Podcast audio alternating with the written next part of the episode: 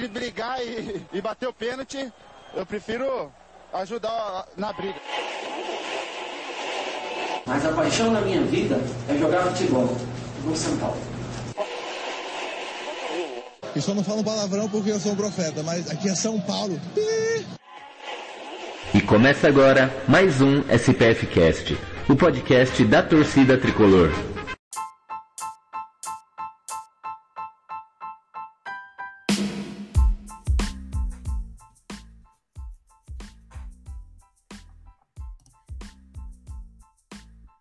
Salve, salve, torcida tricolor! Beto Silva aqui vos fala e está começando mais um SPF Cast, o podcast da torcida tricolor. E hoje vamos falar aqui da semana do São Paulo que passou e o assalto, isso mesmo, amigo. O assalto que o São Paulo sofreu em Itaquera. Mais uma vez, São Paulo prejudicado na Arena Itaquerão. Ou seja, caiu em Itaquera, o juiz opera. Essa é a lei do negócio. Põe na tela, comandante Hamilton. Aqui eu não tô sozinho. Então, vou chamar ele. Boa noite, Leandro. Pode falar um pouco aí do desse assalto. Boa noite, Beto. Boa noite para todo mundo que for acompanhar a live ou podcast posteriormente. Estamos aqui para falar de São Paulo. Queríamos falar de outra coisa que não fosse a arbitragem, falar do jogo, que foi um jogo interessante, especialmente do lado de São Paulo. Mas realmente a, acho que a arbitragem roubou a cena, e quando a arbitragem rouba a cena, nunca é, é de forma positiva. Infelizmente, é, para, sei lá, 99% dos São Paulinos, a gente saiu prejudicado do jogo em Itaquera. Mesmo jogando melhor, não saímos com a vitória, e muito disso por conta da arbitragem. Mas vamos falar também do jogo e e também das polêmicas, né, né Beto? É isso aí, bastante polêmicas. Mas vamos focar um pouco para a semana do São Paulo que passou, né? São Paulo vem nessa maratona de jogos aí, que começou de fim de semana e meio de semana. São Paulo completou a semana com mais dois jogos fora de casa. Né? Jogou em Fortaleza contra o Fortaleza e Itaquera contra o Juiz. É, Leandro, lá em Fortaleza, Dorival utilizou um time praticamente todo reserva aí do São Paulo, porque tem que poupar essa maratona de jogos. A zaga foi todinha reserva. E o São Paulo fez um bom jogo lá e quase saiu com o resultado, se não fosse a arbitragem também, né? Exatamente, no jogo de Fortaleza, a arbitragem também teve um, uma atuação talvez questionável. A, é, os jogadores, a diretoria de São Paulo reclamou, principalmente da expulsão do, do Nestor, que no, no meu entendimento e no entendimento da maioria do que viu o jogo, não era, não foi correta, né? Não era para ter sido expulso. E aí o São Paulo ficou bem, bem, bem puto com isso. Enfim, era um momento que a gente estava com um a mais né, no jogo contra o Fortaleza e, e durou muito pouco essa vantagem. Porque aí, na sequência, o juiz arrumou essa expulsão do Nestor e a partir daí o jogo ficou mais truncado, voltou a, ser, a estar mais igual. Mas, a, bem da verdade, o jogo foi bem fraco tecnicamente, tanto do lado de São Paulo quanto do lado do Fortaleza. Esperava mais dos dois times. E o que a gente viu, não sei se por causa da sequência de jogos, das mudanças na zaga, algumas mudanças nos dois times, é, o que se viu pareciam dois times cansados, dois times que não, não queriam vencer, mas pareciam que não tinham forças para buscar essa vitória. Então o 0 a 0 foi bem modorrento, assim, bem, bem arrastado, mas teve essa polêmica da arbitragem é, em relação à expulsão do Nestor. Enfim, a gente saiu com empate fora de casa, a gente veio na sequência fora de casa, como você é, acabou de dizer. E o jogo, por incrível que pareça, a gente jogou mais contra o Corinthians, achei muito mais contra o Corinthians do que jogou contra o Fortaleza. Se a gente jogasse o que jogou ontem contra o Fortaleza, acho que a gente sairia com a vitória, mesmo fora de casa. É, isso aí. E o São Paulo, pelo menos a gente já tinha falado aqui no último programa, né? Que o São Paulo mudou um pouco em termos de resultado.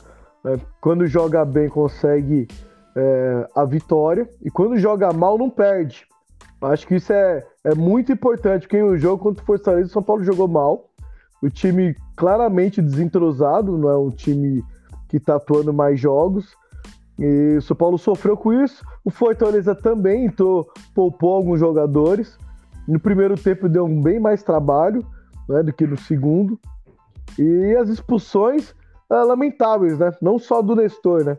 A expulsão do Fortaleza também foi bizarra, né? Então, para mim, acho que é, foi erro dos dois lados, mais do que comp... ele compensou, na verdade, né? Porque foi ridículo as duas expulsões. Acho que futebol, futebol é contato. E, e os juízes, eles, sei lá, o que eles têm na cabeça, né? Esse do Fortaleza expulsou. Contra o São Paulo também, agora contra o Corinthians. Tudo que foi contato, o juiz deu falta. Acho que contato é natural do jogo, né? Então, acho que deveriam ser revistos esses árbitros do futebol brasileiro, né? Porque foi um erro contra o São Paulo. O jogo do Bahia também foi grotesco contra o Flamengo. Agora, de novo, com São Paulo e Corinthians. Então, a gente está vendo uma sucessão de erros de arbitragem. E isso, o futebol brasileiro já está com nível baixo. Com erros desse tipo, cada vez o futebol brasileiro vai perdendo força no cenário mundial. É, Leandro, Dorival tem, tem utilizado alguns jogadores, tem feito básico, né? Quanto o Corinthians, ele não teve o Nestor, que era um dos pilares do, do meio campo dele no Losango. Ele entrou com Michel Araújo e tirou também o quem estava jogando com ele era o Marcos Paulo e ele voltou com o Rato, né? Era o Marcos Paulo ou o Alisson. E ele voltou com com o Elton Rato para essa partida aí contra o Corinthians. Queria que você avaliasse aí é, esses dois jogadores, essa posição aí referente a esse jogo, e depois também se já avaliasse aí como um todo o jogo contra o juiz da Itaquera. Sobre os dois jogadores, o Araújo eu achei muito bem, né? A, a, tem o destaque do gol, né? É importantíssimo. É, foi uma boa batida de dentro da área. É, depois de uma boa jogada do São Paulo, uma das mais incisivas, né? Acho, acho que é algo que eu vou criticar depois do time de São Paulo é isso, a falta de, de, ser, de jogadas agudas. Tocou muito bem a bola, envolveu muito bem o Corinthians, mas não fez jogadas tão agudas. Já o Wellington Rato, tirando esse passe que começa a jogada, que vai para o Rafinha e depois vem para o cruzamento para a área que saiu o gol, pouco produziu. Quase todas as jogadas ele tentou a mesma coisa. Foi, ele estava é, jogando pela direita, tem, sempre parava, puxava para esquerda e o marcador dele já, mano, é isso que ele vai fazer sempre. E todas as vezes o marcador tirou a bola dele ou dificultou tanto que ele teve que voltar a bola para trás. Então achei bem aquém assim a, a, o jogo do Rato, tanto que o, o Alisson até entrou depois no, no segundo tempo.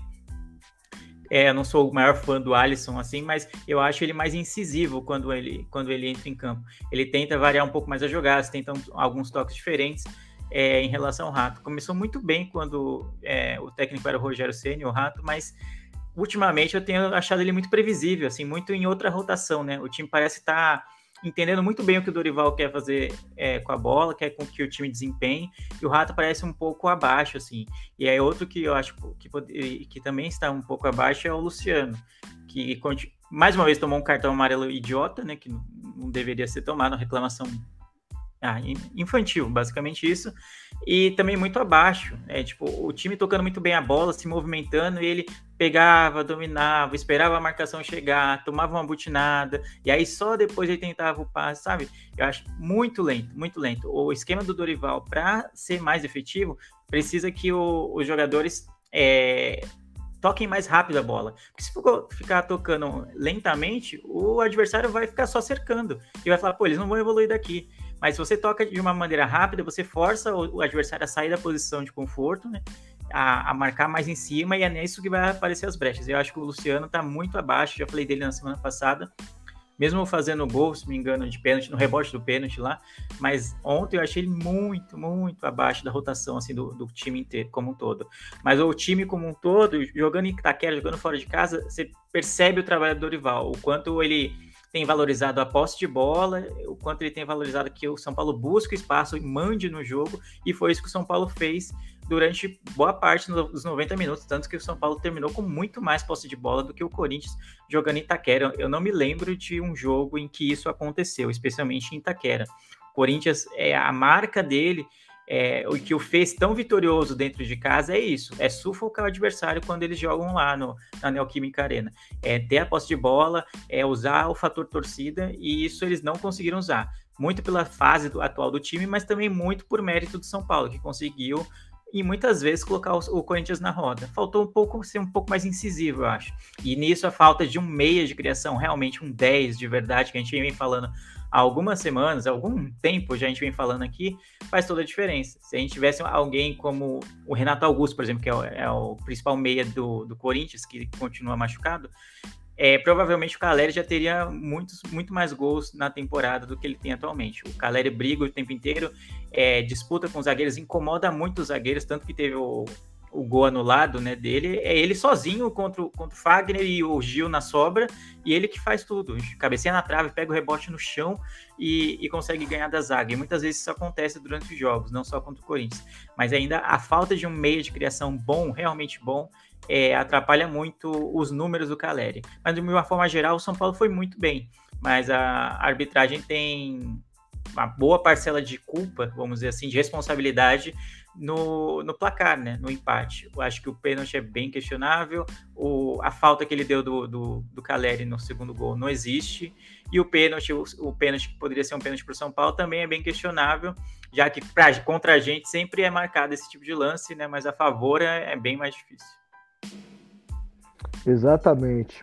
É... O São Paulo, falando um pouco mais de jogo antes de falar das polêmicas, são Paulo acho que faltou um pouco de malandragem. Por que um pouco de malandragem? Primeiro tempo, o Fagner e o Gil tomaram cartão amarelo. E os dois jogam um do lado do outro, um fazendo a cobertura do outro. Então faltou o São Paulo explorar esse lado do campo. São Paulo atacou muito pela direita. Poderia ter usado o Caio Paulista né, em cima do Fagner e do Gil, com o Michel Araújo caindo ali, o Rato caindo ali, e explorar o, o segundo tempo inteiro ali, porque estava vulnerável. Porque os caras eles não poderiam fazer falta. Se eles fizessem falta, eles iam tomar o segundo amarelo e ia ser expulso. Eu acho que depois dos cartões amarelos, o São Paulo não soube utilizar isso a seu favor. E a falta de um jogador de velocidade, de habilidade pelo lado do campo, que era para ser o seu Pedrinho, que é, foi muito burro, era para ele estar tá aí para ter acabado com esse jogo, que era jogo totalmente para ele no segundo tempo. E isso prejudicou muito São Paulo. Eu concordo, concordo plenamente. Faltou, falta alguém de velocidade no São Paulo, falta alguém, algum ponta realmente efetivo, né? Que tenha o drible, né? O São Paulo é, tem muito é, muitos jogadores de meio e de ataque que tocam bem a bola, que tem essa característica de cadenciar o jogo, e isso é ótimo, mas quando a gente precisa variar disso e precisa acelerar o jogo, sabe, botar fogo no jogo, eu concordo muito com a sua análise de que faltou explorar o cartão amarelo do Gil e do, e do Fagner, e que saíram no primeiro tempo, saíram muito cedo. Depois disso, eles jogaram à vontade. Eles jogaram com medo de tomar o vermelho, obviamente, mas não precisaram se preocupar muito, porque o São Paulo quase não tentou jogadas individuais.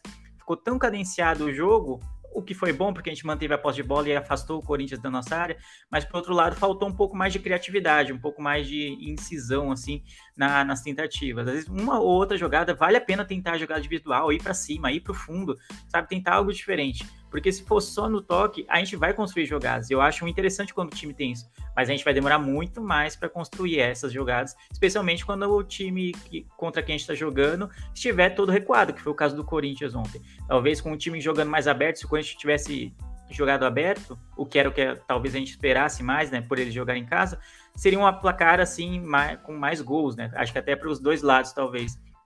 Mas o Corinthians não se propôs a isso. É, até o Vanderlei Luxemburgo, na coletiva dele, comemorou o fato de, de que eles empataram com o São Paulo. Para a gente ver o, o quanto São Paulo foi dominante no jogo, mas faltou transformar essa dominância em, em, gols, né? A gente vai reclamar bastante da arbitragem, sim, mas eu acho que o Dorival está no caminho certo, mas ainda falta um, quesinho a mais, que eu acho que é uma, talvez uma falta de material humano, como o pessoal fala, né? Uma falta de talento individual para jogadores buscarem as jogadas assim individuais, ao invés de só seguir o combinado, de ficar tocando, tocando até achar um bom espaço. É, o Luciano ele fez um, um, bom primeiro tempo. Primeiro tempo ele estava se movimentando mais, estava jogando mais inteligência, mas depois do pênalti eu acho que ele saiu da casinha e não voltou mais pro jogo. Né? É, ele não jogou nada no segundo tempo. Todo, toda a bola que ia no pé dele. E demorou para sair. Demorou ele retardava, sair. retardava o ataque de São Paulo. É, a única coisa que ele fez foi dar uma toca. Fora isso, não conseguiu fazer mais nada no jogo. Uma Mas aí é um chapéu pra trás. Levou... Nossa, eu odeio é, isso. Então, chapéu para pra trás, atrasando a jogada. E um chapéu pra trás pra atrasar a jogada. Exatamente isso. Então, é, eu acho que tinha que ter sido antes. Bem antes. E o São Paulo, ele dominou o jogo. Só que, no meu ver, segundo tempo, eu acho que faltou vitalidade para esse time, para ele conseguir ter energia para colocar o Cássio para trabalhar. São Paulo não colocou, ficou com. Dominou o jogo? Dominou o jogo. Corinthians jogou todo recuado? Jogou. Mas São Paulo não conseguiu criar chances de perigo pro Cássio no segundo tempo. Eu acho que faltou muito isso. E isso também pela idade dos jogadores. Aí é uma pulguinha que eu coloco na orelha de cada um agora. Alexandre Pato está fechando em contrato de produtividade. Só que ele não é esse cara de vitalidade. Ele é mais um cara de cadência. Então, para você, torcedor, que tá, ah, o pato vai vir, vai, vai ser aquele pato que arrancava, esquece. Esse pato não existe mais. Então, fique ciente disso. É, coisa boa, o Dorival colocou o Rodriguinho né, no, no final do jogo. E o Rodriguinho, é, ele estreou muito bem pelo São Paulo, conseguiu fazer algumas boas partidas e teve uma contusão, e tá voltando de contusão, né? E conseguiu, teve a oportunidade de entrar. Eu acho que nesse esquema do Dorival, onde você tem três meias por trás dele para fazer a cobertura, para fazer a aproximação, mais dois atacantes, pode favorecer o jogo do garoto. Gostaria de ver que gostaria que o Dorival puxasse novamente para o elenco profissional o Caio. Caio que já se recuperou e tá voltou pro sub-20, está fazendo alguns jogos lá no sub-20. Eu acho que ele já mostrou que tem potencial e deveria voltar ao elenco profissional para treinar, já que agora não temos jogadores de lado de campo no elenco, pelo menos até o mercado abrir novamente.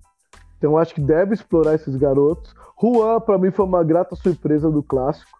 Entrou muito bem, é, procurou o jogo, fez o gol que estava anulado, mas ele fez o gol.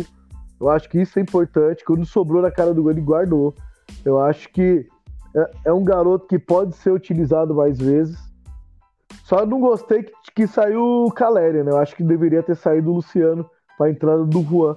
Para o Caleri continuar fazendo a parede e ter mais espaço para o Juan atacar o espaço vazio. Eu acho que. É, se eu pudesse fazer uma crítica ao Dorival ontem, foi isso. Não entendi porque o Caleri saiu. A menos que o fator físico, a volta, né? Que ele ainda teve dengue recentemente e ele ainda não se sinta plenamente, né, 100% para jogar assim num jogo desse, desse nível, né, que foi o clássico, dessa intensidade, em que ele fica muito mais tempo brigando com os zagueiros do que propriamente com a bola. Talvez tenha sido isso, eu não sei, eu não ouvi nada disso na coletiva do Dorival, mas eu estranhei bastante. Falei, pô, o Luciano tá jogando nada, tá atrasando todas as jogadas e ele ficou praticamente até o final do jogo. Ele e o Rato, né? Eu acho que os dois deveriam uhum. ser as duas primeiras mexidas aí no segundo tempo. O Rato, que não vem conseguindo desempenhar um bom papel, igual você já falou, com Dorival. Eu acho que, para mim, né, no começo da temporada, era a principal contratação do São Paulo. Eu acho que o Rato precisa, ou o Dorival precisa achar uma posição em que o Rato volte a render. Porque nesse esquema, o Rato ainda não conseguiu se encaixar. Então, eu, ou ele tenta achar uma posição dentro desse esquema dele pro Rato, ou ele usa o Rato como um segundo atacante no lugar do Luciano. Pode ser que assim, perto da área, como ele é um canhoto que finaliza muito bem, é, ele possa agregar mais. Porque no momento de. No, na área de construção, de transição, de, de defesa, meio e ataque, eu tô achando o Rato um pouco lento e tomando decisões erradas. A hora que ele tem que arrastar pro fundo, ele vem pro meio, a hora que ele tem que ir pro meio, ele vai pro fundo, a hora que é para ele dar o passe, ele tentou arremate, na hora que é para dar o arremate, ele tenta o passe. Eu acho que ele, ele ainda, como você falou, ele não conseguiu entender a maneira exata que, que, é, que o Dorival gosta de jogar. Eu acho que o Dorival deveria fazer um trabalho à parte com o Rato, que um Rato ele tem um grande potencial para ajudar mais. Ele bate bem na bola, tem a bola parada, é um jogador que temporada passada fez muitos gols porque estava próximo à área, e eu gostaria de ver o Rato mais próximo da área do que ele fazendo essa transição pelo lado do campo. Eu acho que ele rende mais perto da área do que pelo lado do campo. Porque ele não é um jogador veloz. Ele tem um bom passe, mas ele não é um jogador veloz. São Paulo não tem jogadores velozes de transição, a não ser quando o Marcos Paulo entra no jogo, que é um jogador um pouco mais dinâmico, um pouco mais veloz, mas também é um jogador que toma decisões erradas. O Marcos carrega Paulo demais a bola, nossa. Carrega, carrega demais a bola, perde tempo de passe. Então, é, eu entendo agora o porquê o Marcos Paulo não jogava com o Rogério. Pelas tomadas de decisões. O Rogério sempre falou, Marcos Paulo, ele tem muita qualidade técnica, porém ele ainda não está bem, não está treinando bem. Eu entendo agora o treinando bem. o treinando bem é decisões. As decisões que ele toma nos momentos chaves das partidas não são as corretas ou não são as melhores para aquele momento do jogo. Então eu, entendo a parte do Rogério, eu acho que o Dorival pode trabalhar também, o Marcos Paulo. É, é um garoto que tem muito, muita qualidade técnica e pode ajudar mais. É, eu acho que assim, o trabalho do Dorival ele vem se desenvolvendo, né? Ele vem se desenvolvendo ao longo das partidas. O bom de não ter perdido ainda, são seis partidas sem perder com o Dorival, são três, três vitórias, são sete, né? São sete partidas que São Paulo tá sem perder, acho que seis com o Dorival. São três vitórias e quatro empates. Esses empates, como no momento que o São Paulo está jogando mal, é um alívio para o trabalho do Dorival. Se fosse derrotas, é, a cobrança ia ser maior, a crítica ia ser maior. Esse elenco já está já tá muito desgastado por não estar tá produzindo resultados. Foi assim até agora com o Rogério Ceni. E agora, com o Dorival conseguindo vitórias e empates, esse elenco consegue respirar um pouco mais. Então, acho que isso é importante, porque é, é maratona de jogos, não, não tem tempo para treinar. São Paulo entra na, em campo já quarta-feira lá no Recife contra o Sport, depois volta para jogar no sábado contra o Vasco em casa, depois vai jogar, vai jogar, acho que é na Argentina, eu não sei, não, é no Murumbi, né? Acho que é no Murumbi, eu não, eu não me recordo se já é fora ou é no Murumbi já. Próximo jogo da Sul-Americana. Próximo jogo da Sul-Americana é fora, contra o Puerto Cabello. Então, aí, ó. Então vamos lá. São Paulo vai para Recife, volta para São Paulo, depois vai para Venezuela, para depois voltar para Morumbi novamente. Então a sequência é muito grande de viagens longas que desgastam os atletas, não tem tempo de recuperação. O elenco do São Paulo é curto e esses resultados de empate estão dando é, um, um, tempo hábil para o Dorival conseguir respirar e conseguir tirar um pouco mais desse elenco, que tem sua limitação técnica. Isso é fato. Ele não tem um Everton Ribeiro como ele tinha no Flamengo, não tem uma Rascaeta como ele tinha no Flamengo. E isso faz toda a diferença no, na quantidade de gols que o São Paulo vai marcar. E muitos desses empates seriam vitórias se a gente tivesse um meia com mais qualidade, um 10 realmente que é armador de jogadas. Mas se a gente for comparar, por exemplo, com o Corinthians, que estava numa situação bem parecida com o São Paulo, de troca de técnico, é, de, time, de clima ruim, de time sendo cobrado, aquela coisa toda, em comparação com o Luxemburgo, o trabalho do Dorival tem dado muito mais resultado e num, num curto espaço de tempo, praticamente o mesmo tempo que o, o Luxemburgo teve no Corinthians, a diferença para o São Paulo do Rogério para o Dorival é muito grande, muito, muito grande. O São Paulo tem jogado muito melhor, tem dominado os jogos. É, é bom que não tenha perdido, mas, por exemplo, contra o Fortaleza eu acho que dava para ganhar, porque o Fortaleza estava bem abaixo e o São Paulo, em vez de elevar o nível, é, é, tipo, igualou, né? Nivelou por baixo. Contra o Corinthians teve todas as questões de arbitragem que a gente ainda vai falar mas dava para ser mais incisivo. Acho que faltou mais acreditar que dava para ganhar, talvez um pouquinho. Mas ainda assim é um trabalho que é bem promissor. É um técnico que tem tido bons resultados é, nos últimos anos. Não tem tanto material humano como teve no Flamengo, por exemplo, mas é, tem mostrado já resultados em curto espaço de tempo, que era exatamente o que a gente precisava, de tranquilidade para essa sequência da temporada. É um, é um dos dois meses que a gente falou em, até em alguns programas passados. É, maio e junho são meses bem pesados para todos os times que estão em mais de uma competição. Então é, é isso aqui que vai definir né, o que vai ser né, do, São Paulo nas Copas, principalmente. O Brasileirão vai seguir o ano inteiro. Então é o importante ir somando o maior número de pontos enquanto em, estamos em mais de uma competição, mas as Copas já vão chegar no, nos seus mata-matas, né? Tem, tem se classificado na Sul-Americana, é porque só o primeiro passa. Quarta-feira já tem a ida da, da Copa do Brasil contra o Esporte, que é um adversário um pouco traiçoeiro, eu acho. É, talvez tenham pensado, ah, o São Paulo deu sorte de pegar o, o esporte, talvez sim, se comparado se fosse pegar o Palmeiras. Mas numa competição de mata-mata, você não pode desmerecer nenhum tipo de, tipo de adversário. Então é uma sequência pesada, então esses empates, como você falou, vem dando um alívio, né? Porque a gente vai somando pontos, vai ficando ali longe da, da segunda parte da tabela do brasileiro. É, então a gente pode jogar, focar nas Copas nesse momento, sem ser tão prejudicial, né? Sem estar com a corda no pescoço, como o Corinthians, por exemplo, por exemplo tá, que acho que fechou a rodada no, na zona de rebaixamento, inclusive. Excelente. É, vamos repercutir agora é, os lances polêmicos aí dessa partida, que são lances bizarramente é, equivocados. Né? É, o primeiro, a gente tem que falar do gol anulado aí do Caleri, que eu acho que é o, é o pior lance de todos, né? Que é uma disputa aérea onde ele ganha no alto do Fagner, faz a cabeçada, a bola bate na trave, no chão ele consegue pegar o rebote e fazer o gol.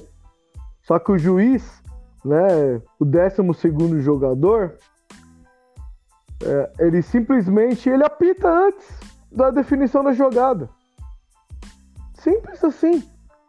A bola tá em disputa e ele apita. Dentro da área, lance de gol. Ué, eu acho que eu tô. Eu parei no tempo. Porque se a recomendação para impedir, até para impedimento, que é uma coisa, às vezes tem uns impedimentos que é bizarro. O cara tá anos luz na frente. Os, o, é esperado até a finalização da jogada. Porque o VAR pode ser o gol e o VAR vai revisar um lance de disputa dentro da área, cabeçado, o juiz me apita antes. Eu não entendo. É, bola na área do Corinthians, perigo de gol, apita, apita a favor do Corinthians? É isso, Leandro? Só pra me entender? É, ficou bem esquisito. Acho que deu os três lances é, polêmicos do, do clássico. Acho que esse é o pior, porque, na minha opinião, não houve a falta. Então ele foi, o, foi muito apito nervoso, né? Como se diz né, no jargão futebolístico.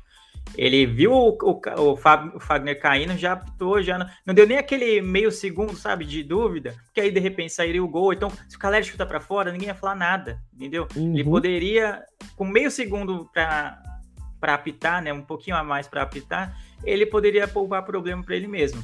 E aí ele poderia jogar até na, na, nas costas do VAR, por exemplo. Ah, eu vi falta, de onde eu tava eu vi falta. Se fosse gol, o VAR deveria ou não chamar, mas eu já adianto que é um lance que o VAR dificilmente chamaria. É, uhum. a, a, instrução né, que, que, se tem é que o, o, VAR só chame nesse tipo de caso se for um erro crasso, né? Se for um erro absurdo, assim, que, que prejudique né, a idoneidade do jogo. E ali foi um lance interpretativo, ele achou que foi falta. É, 99% das pessoas que viram o lance acharam que não foi falta, mas o VAR não ia, tipo, falar para ele ver no monitor, eu tenho quase certeza, porque é um lance interpretativo. A mesma coisa do pênalti no, no do Rafinha, né, que é o lance seguinte, em cima do, esqueci, é Matheus, acho, o menino do Corinthians lá. É, é um lance interpretativo também. Eu achei que não foi falta, apesar de, é preciso dizer que eu achei que o Rafinha foi muito inocente naquele lance, porque, primeiro que ele toma um come do menino, isso é, tem que ser dito, um cara da experiência dele não deveria ter, é, ter ido tão seco ali na, na, na ameaça, né, no drible, né, que ele ameaçou chutar e cortou para o outro lado, não deveria ter ido São Seco, foi, chegou atrasado na jogada, pôs o braço ali que foi o suficiente para o juiz marcar. Eu não achei pênalti, eu não achei que aquele empurrão é o suficiente para derrubar o menino. Mas ele deu a margem para o juiz dar o pênalti, isso que é a merda. E sendo que o Arboleda estava na cobertura já. O, dificilmente o. É Matheus, eu não sei, eu tô, não sei se eu tô confundindo, mas acho que é Matheus o nome do jogador do Corinthians é, dificilmente o atacante do Corinthians conseguiria é, chutar para o gol, porque o Arboleda já estava na cobertura. Então ele teria que chutar em cima do Arboleda, tentar um outro drible. Então a, a, jogada seria atrasada. E aí, ali eu achei que o. Apesar de não ter achado o pênalti, achei que o Rafinha deu margem para que o juiz considerasse o pênalti. E como a gente sabe, em Itaquera, as pessoas, o juiz costuma achar muito pênalti contra o São Paulo e pouquíssimos a favor, né? Então, ele deu, deu a brecha que o sistema queria, vamos dizer assim. Exatamente, né? Eu acho que o Rafinha, quando saiu o lance, é, eu tava assistindo o jogo, eu já, eu já falei. Quando eu vi no mano a mano, eu já falei, mata fora da área. O que, que o Rafinha fez? Foi recuando, recuando, recuando. Na hora que foi dar o bote, tomou o drible, o cara invadiu a área e deu a margem pro pênalti. Não foi pênalti, todo mundo sabe que não foi pênalti. É, corintianos já vi diversos, já todo mundo já viu que não foi pênalti, foi num lance muito cavado, cavado feiamente, porque não dá, aquele, simplesmente aquele contato não tem como derrubar um jogador. É, eu falo porque eu jogo bola, então eu, eu sei muito bem que um contato daquele é contato por espaço. É normal aquele contato. Se é fora da área, não é pênalti. Só foi pênalti que foi dentro da área e na casa do Corinthians. Só, só lá que, é, que esse lance é pênalti e aquela cabeçada do Calera é falta. É só ali. Porque nenhum outro lugar do mundo não é nenhum dos dois. É, e a gente, teve Rafinha... o, o, a gente teve o fenômeno do grande Paulo César de Oliveira, que é o responsável pela central do apito lá no, na Sport TV, falar. Tipo, aí os comentaristas perguntaram, pô, mas na Premier League não é falta, então por que, que aqui falta? É, aí ele deu uma titubeada, falando que aqui o critério é diferente, mas não existe isso. A recomenda... A FIFA é uma só. A FIFA é uma só, o futebol de... é um só. É um só, ué. Que isso? Não, não, não, tem, não tem lógica. Então a explicação dele, como a gente já esperava, né? foi bem tendenciosa. Ele achou que não foi pênalti do Rafinha, o que eu achei o curioso, né? Que se, dos três lances, eu acho que o, o, mais perto de realmente ser falta, ou de ser é, uhum. a decisão certa do árbitro, foi o pênalti, porque teve realmente um braço ali. Você pode questionar se foi o suficiente ou não. A falta para mim não foi. Ele, ele falou: não, há indício sim para dar a falta do Caleri no, no lance do gol. Eu falei, mano, aí ele tá vendo muito, né? Tá, tá brigando com a imagem. Essa aí, de todas, é a única que não, para mim, não, nem há discussão, né? nem há discussão. Então, aí a gente vê, né? Pô, a recomendação para todos os árbitros do mundo inteiro é uma só, mas aqui a Tipo, aqui no Brasil é diferente. Em Itaquera é mais diferente ainda. Né? É bem, é mais diferente ainda. Você tá maluco, cara. É, é muito fraca a arbitragem. Muito fraco. Muito, sim, sim. muito. Eu nem acho que é má fraco. fé. Eu acho que é, fra é fraco mesmo. É muito fraco. Gente do céu. É, cada lance bizarro, velho. Que não dá para entender. Não dá. Acho o cara deve ficar desligado. Não é possível. Não é possível. Os caras tá vendo coisa que onde não tem, cara. É, então, e... já que aqui é diferente do que na Inglaterra, então a, o VAR deveria interferir mais, né, nesse tipo de lance, porque a recomendação é não interferir, não interferir mesmo. É só se houver um erro muito grave, o que no, dificilmente eles vão achar em lance interpretativo. Mas já que aqui é diferente da Premier League e vale tudo, né, então o VAR deveria ter intervido. Só que aí nunca, né, vai fazer isso, nunca vai chamar. Entendeu? E aí o juiz, tem juiz também que vai ser orgulhoso, falar, não, eu vi falta ali, tá, continua vendo falta. Só para referendar o erro, né? E aí tem o terceiro lance ainda, né, né Beto? E ainda tem o terceiro lance, é, uma jogada do segundo tempo, cruzamento do segundo pau, Cássio sai né, para socar a bola. É, e só que errado a bola, a bola bate no braço do zagueiro do Corinthians, impossibilitando que o atacante do São Paulo domine e faça um gol, porque não, teria, não ia ter nem goleiro mais. E simplesmente o VAR sumiu. Dormiu, não sei. Acho que não tinha VAR, não. Não é possível. Esse aí era um lance passível do VAR chamar. Acho que não é um lance que o juiz. Foi muito rápido. Eu, vendo o jogo na hora, não vi que tinha batido na mão, confesso. Então, é, é se, pô, você vê na televisão, sentadinho, no seu com conforto, sei lá, você não conseguiu ver, você, pô, talvez o juiz realmente não tenha visto o lance, foi muito rápido. Mas aí o VAR tem a obrigação de ver. E aí achar que não merece nem a consideração do juiz ir ao, ao vídeo. Eu sei que quando eles chamam para ir para o vídeo é porque eles acham que foi pênalti, então eles não acharam que foi pênalti, ou então nem reviram o lance, o lance e ficou por isso mesmo, não sei, falar a verdade. Mas eu já cansei de ver pênalti desse tipo ser marcado no Brasileirão se a regra é, é, diferente da Premier League. Eu já cansei de ver. O, o, jogador queria pôr a mão na bola? Tenho certeza que não. não é, foi um lance involuntário, sim. Mas ele tá com o braço aberto, não é um, um tipo, movimento exatamente natural. Ele tá com o braço acima até do, do, do peito, assim, pra, perto do rosto. Então aí você pode questionar. E aí eu nem, nem foi questionado, foi muito rápido. a pausa nesse lance nem existiu praticamente. O lance seguiu imediatamente. Que teve um chute, é, a bola sobrou, alguém do São Paulo chutou, desviou, e aí depois a bola saiu e ficou por isso mesmo. Não teve checagem, não teve nada, pelo visto. É, então, eu acho que tá faltando poder de bastidores, né? A gente já cobra isso há algum tempo. Aqui que São Paulo perdeu totalmente o poder de bastidor. É, depois do JJ é uma coisa que é inexistente do São Paulo é poder de bastidor. Né? Então, acho que são, os bastidores do São Paulo deveriam fazer barulho, e não é pouco, fazer bastante barulho, porque o São Paulo foi muito prejudicado.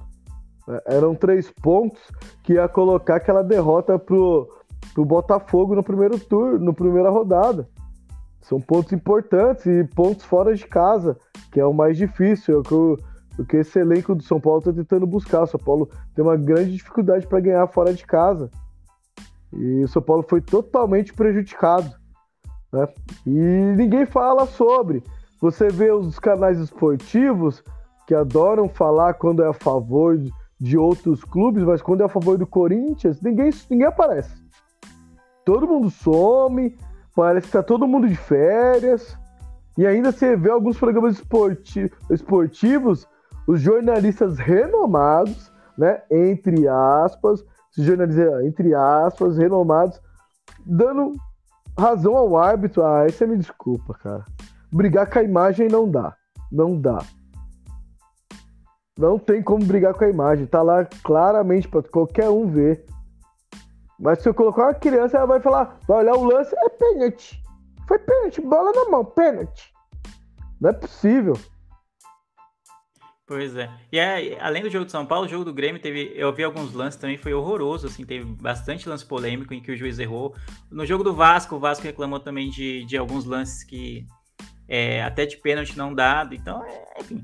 A gente toda semana vai ter um motivo ou outro, e vez por hora a gente vai ser prejudicado, na maioria das vezes. Algumas vezes a gente vai ser favorecido. Raramente acontece, mas é, o nível da arbitragem tá, vai, vai chegar nesse, nesse ponto que a gente chega, chega a ser favorecido também.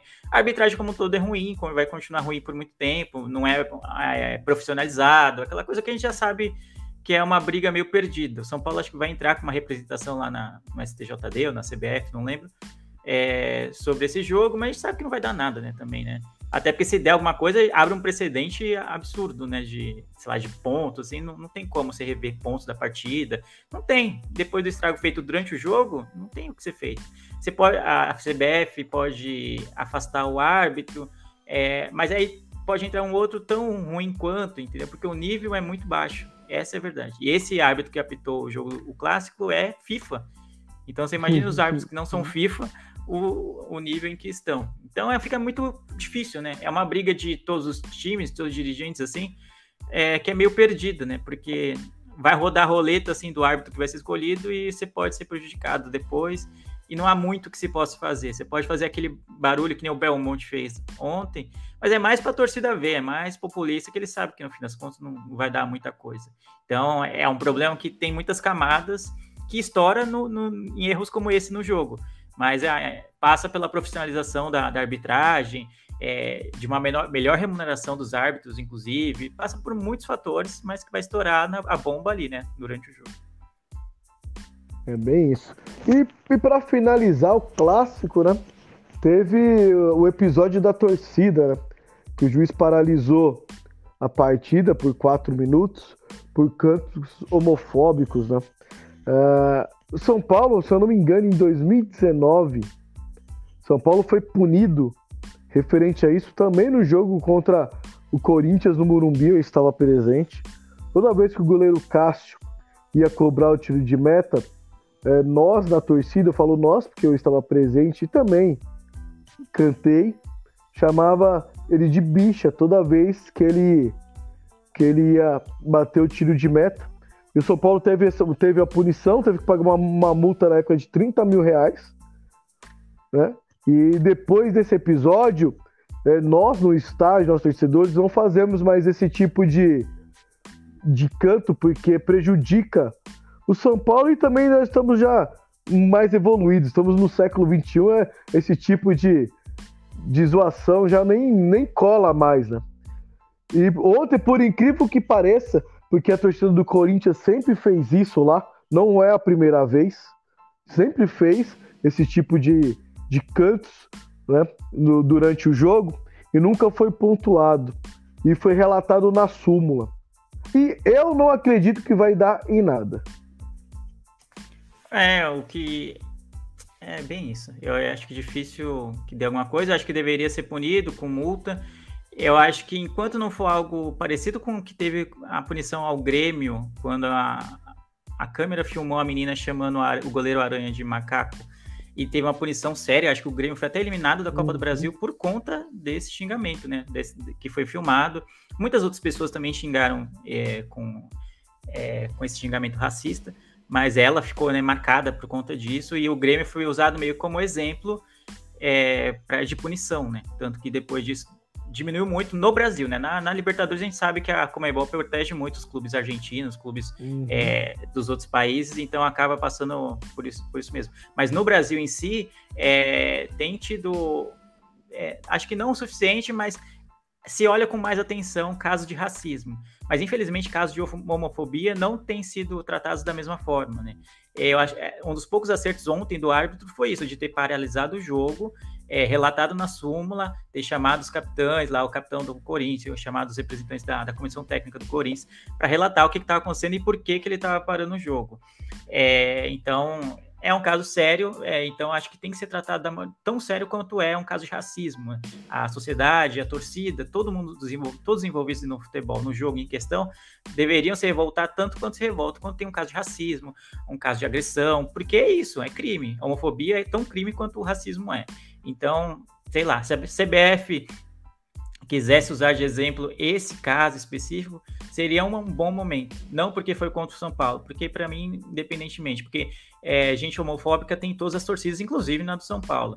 Então, acho que é, é aquilo de servir de exemplo, né? Dar, ter uma punição séria, além da multa. Eu não sei se vai chegar a perder pontos, acho pouco provável mas seria interessante que houvesse uma punição grave, uma bola, uma, uma punição severa mesmo, para que o, os torcedores que são homofóbicos tivessem receio de fazer. Se não pelo respeito à outra pessoa, que deveria ser o certo, mas sim pelo medo de que seu clube seja prejudicado, perca mando de campo, qualquer coisa desse tipo. A gente via com relação a objetos jogados no, no campo, só parou ou só diminuiu muito isso de acontecer quando os clubes passaram a ser punidos com perda de mando, porque aí o clube não tinha receita, o, o torcedor não poderia assistir o jogo do time dele no, no estádio, porque ia ter ser portões fechados.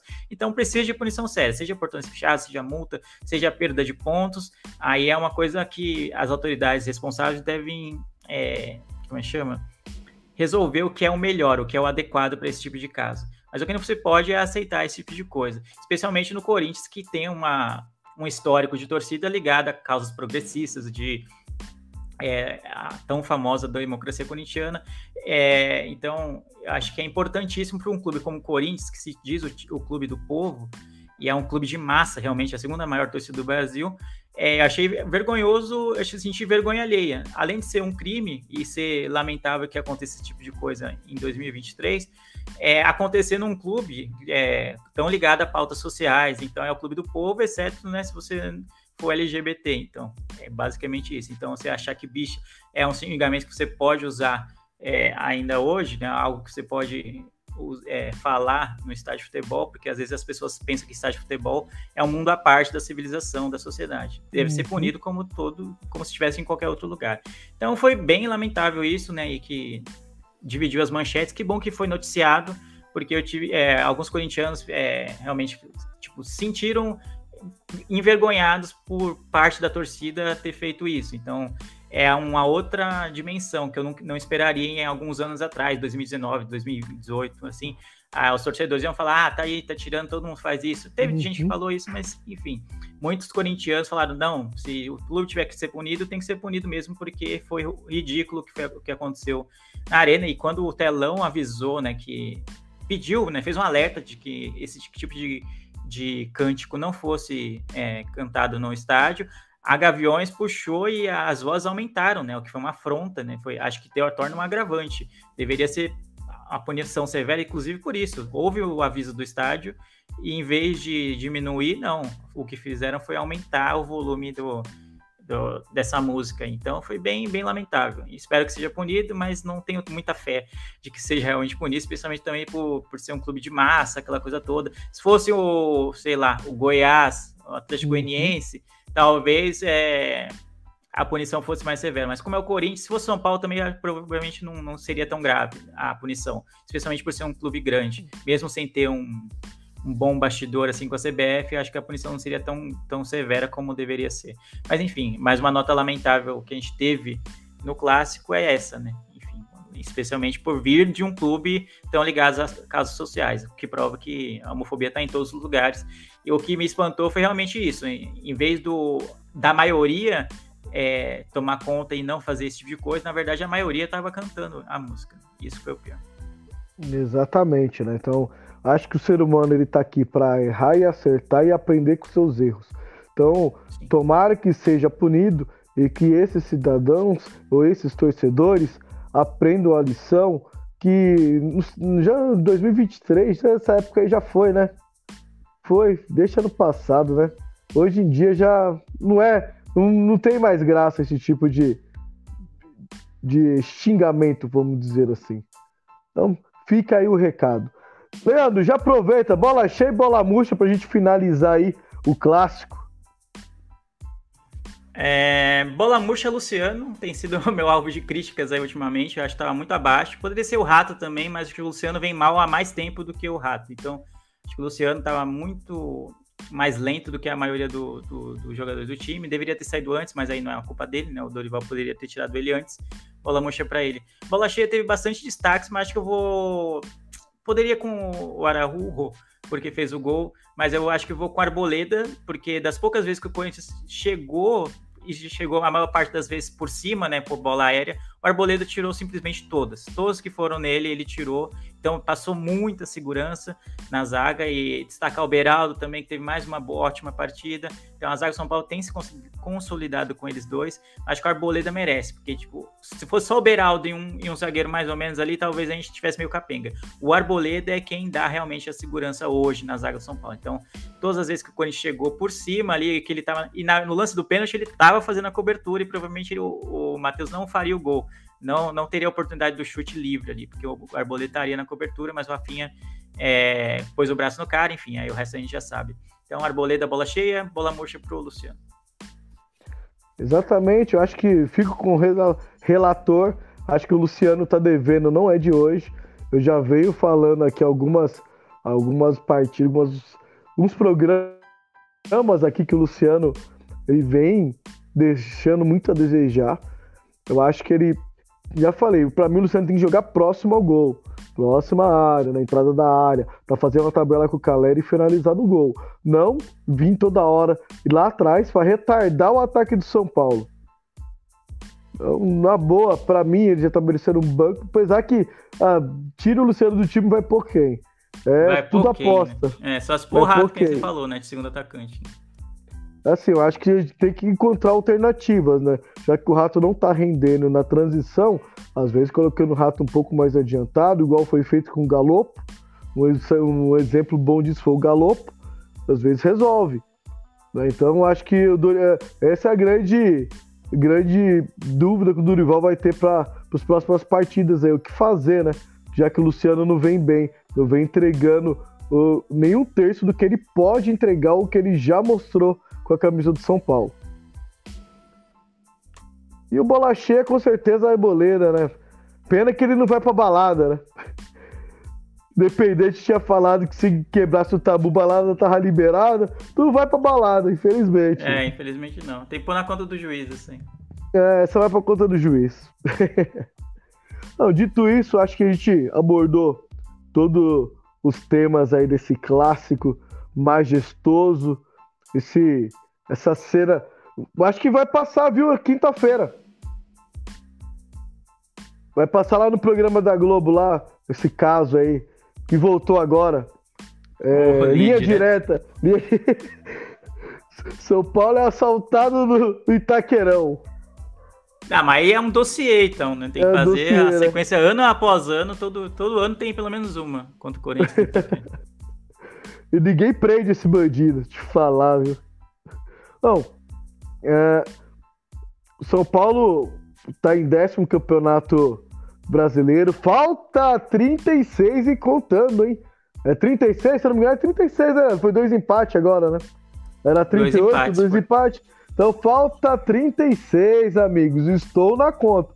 Quando bater os 45, aí a gente começa a falar de Libertadores. Então até lá falta chão ainda. 36 é ponto até as horas. Então, falta 36. São Paulo, quarta-feira, na Ilha do Retiro, enfrenta o esporte, a primeira partida de ida Copa do Brasil. São Paulo provavelmente deve ir com o time, praticamente o time que enfrentou o Corinthians, como é um jogo de mata-mata, e São Paulo, próximo jogo, joga em casa. Acredito que o Dorival, ou pelo menos eu, Beto Silva, faria isso, iria com os titulares com a força máxima e tentaria poupar na quarta-feira, no sábado, diante do Vasco no Murumbi. Leandro, o que você faria? Que você, qual a sua expectativa para esse jogo aí? O esporte, é, ele vem ganhando seus jogos na Série B. Tem o Wagner Love, o Mano Love no comando do ataque. É um time que não dá para, mesmo sendo um time de Série B, não dá para para você chegar e falar que o São Paulo vai chegar, vai fazer o placar e vai voltar com a vitória tranquila lá, da, lá de Recife que você diz São Esporte São Paulo? Acho um jogo perigoso. A gente falou deles um pouco mais cedo, né? Eu acompanhei as finais da Copa do Nordeste. O... Foi por um detalhe que o, o, o esporte não foi campeão, né? Perdeu o jogo de ida, pressionou, pressionou, ganhou por. Reverteu, reverteu não, né? Igualou a vantagem. É o placar da, do jogo da ida na, em casa, só que aí faltou pontaria, né? No, no para vencer no tempo normal. E aí acabou perdendo nos pênaltis pro Ceará. Então, mata-mata tem é, é, traiçoeiro, é ardiloso, né? Como se diz. Então, acho que o São Paulo não pode entrar naquela de ah, vamos entrar de qualquer jeito ali que em casa a gente resolve, que não vai, né? Porque a gente sabe que o São Paulo tem dificuldade de criação, a gente falou já aqui no jogo contra o Corinthians, falou do jogo contra o Ceará, ou do Fortaleza, falou de jogos passados, como o São Paulo precisa de alguém para criar jogadas para que o Caleri finalize. Quando chega, o Caleri faz, mano. realmente a música dele não é toca no Caleri que é gol em vão o, aproveitamento dele, quando ele tem a chance de finalizar, é muito, muito bom. Mas a bola precisa chegar. Então a gente tem dificuldade de criação. Então seria o ideal que a gente conseguisse um resultado positivo. É, acho que um mínimo empate, já que não tem mais o gol fora nem nada, então um 0x0, 1x1, que se fosse, a gente precisaria conseguir. Eu acho que o... tem que considerar que tem o Wagner Love, que é um carrasco eterno do São Paulo, é, tem histórico de fazer gols contra a gente. Então é muito, muito importante que a nossa zaga fique alerta em relação a ele, né? E também é, ideal seria não tomar gol, seria sair com resultado positivo e de repente achar uma, uma bolinha, duas ali. Pô, se fosse um a zero, mano, na ida, para mim já tava ótimo, assim, trazer para casa com a vontade do empate, porque força o esporte a, a subir, né, a se abrir e aí, nisso, a gente pode achar os espaços que normalmente a gente não acha quando, quando joga com um time fechado. Porque se vier com um empate, já não é tão favorável. Porque aí, no Morumbi, eles vão jogar por outro empate. Simples assim. Então, o ideal seria que o São Paulo vencesse o jogo. Vai vencer? Não sei. Depende muito de qual São Paulo a gente vai ver, de qual esporte a gente vai ver. O esporte faz jogos muito, muito bons, né? É, tem sido muito competitivo na Série B, foi muito competitivo na Copa do Nordeste, tem avançado também na Copa do Brasil, mas a, eu sinto que ele oscila também, oscila bastante. Tem jogos que eles jogam, dão a vida e realmente parece um, um time que poderia estar na Série A.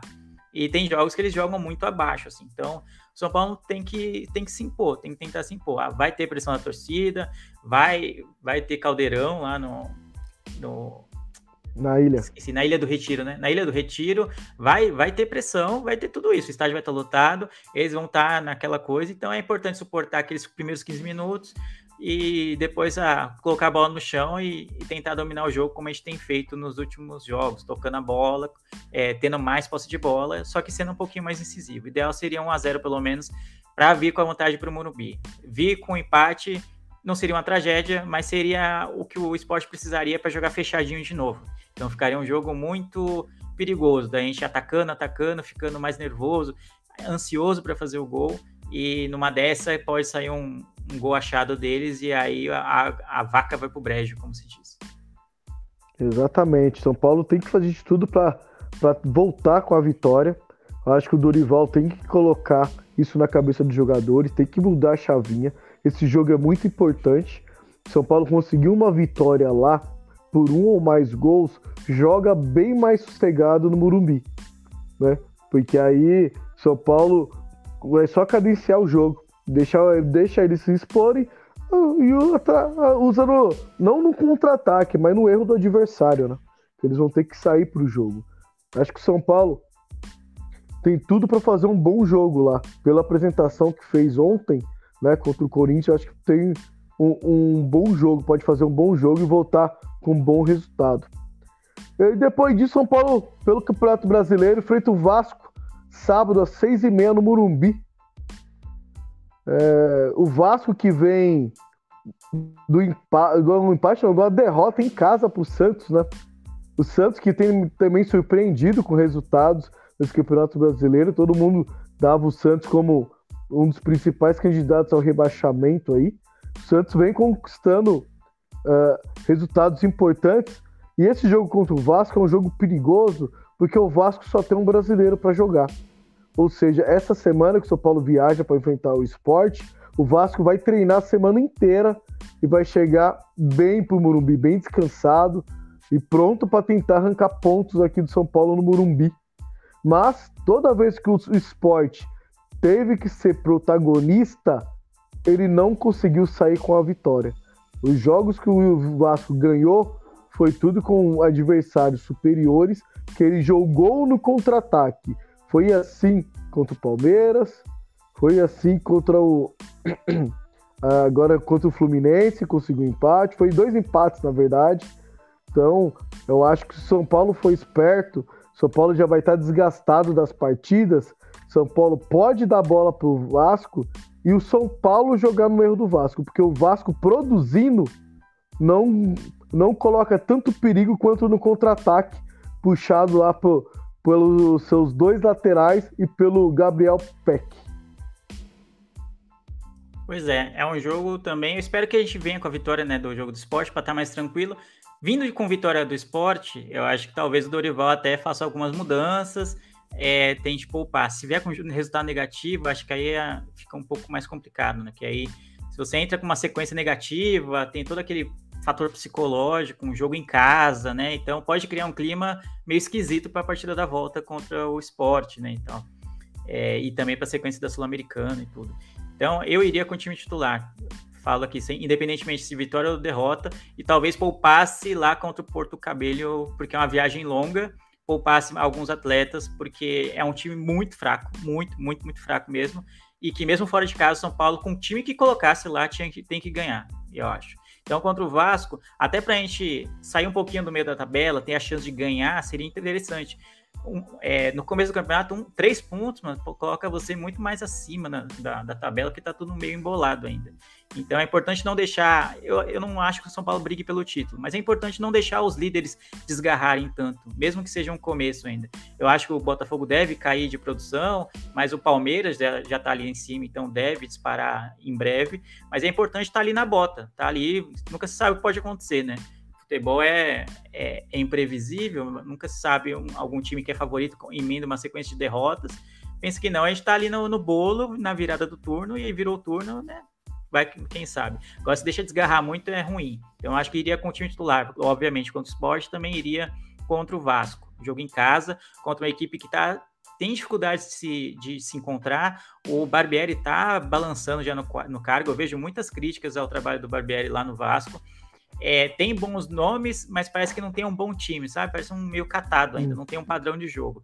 Então é um time ideal para a gente pegar nesse, nesse momento assim da temporada em que a gente tem jogos muito difíceis Tomara que o São Paulo faça desse jogo contra o Vasco um jogo mais fácil. O São Paulo faça o jogo fácil, entendeu? Sim. Não, não que seja é, necessariamente um adversário fraco. Eu acho que é um adversário que ainda não se encontrou. Tem tudo para fazer mais pontos, para ficar ali no meio da tabela. Eu não acho que vai brigar para cair.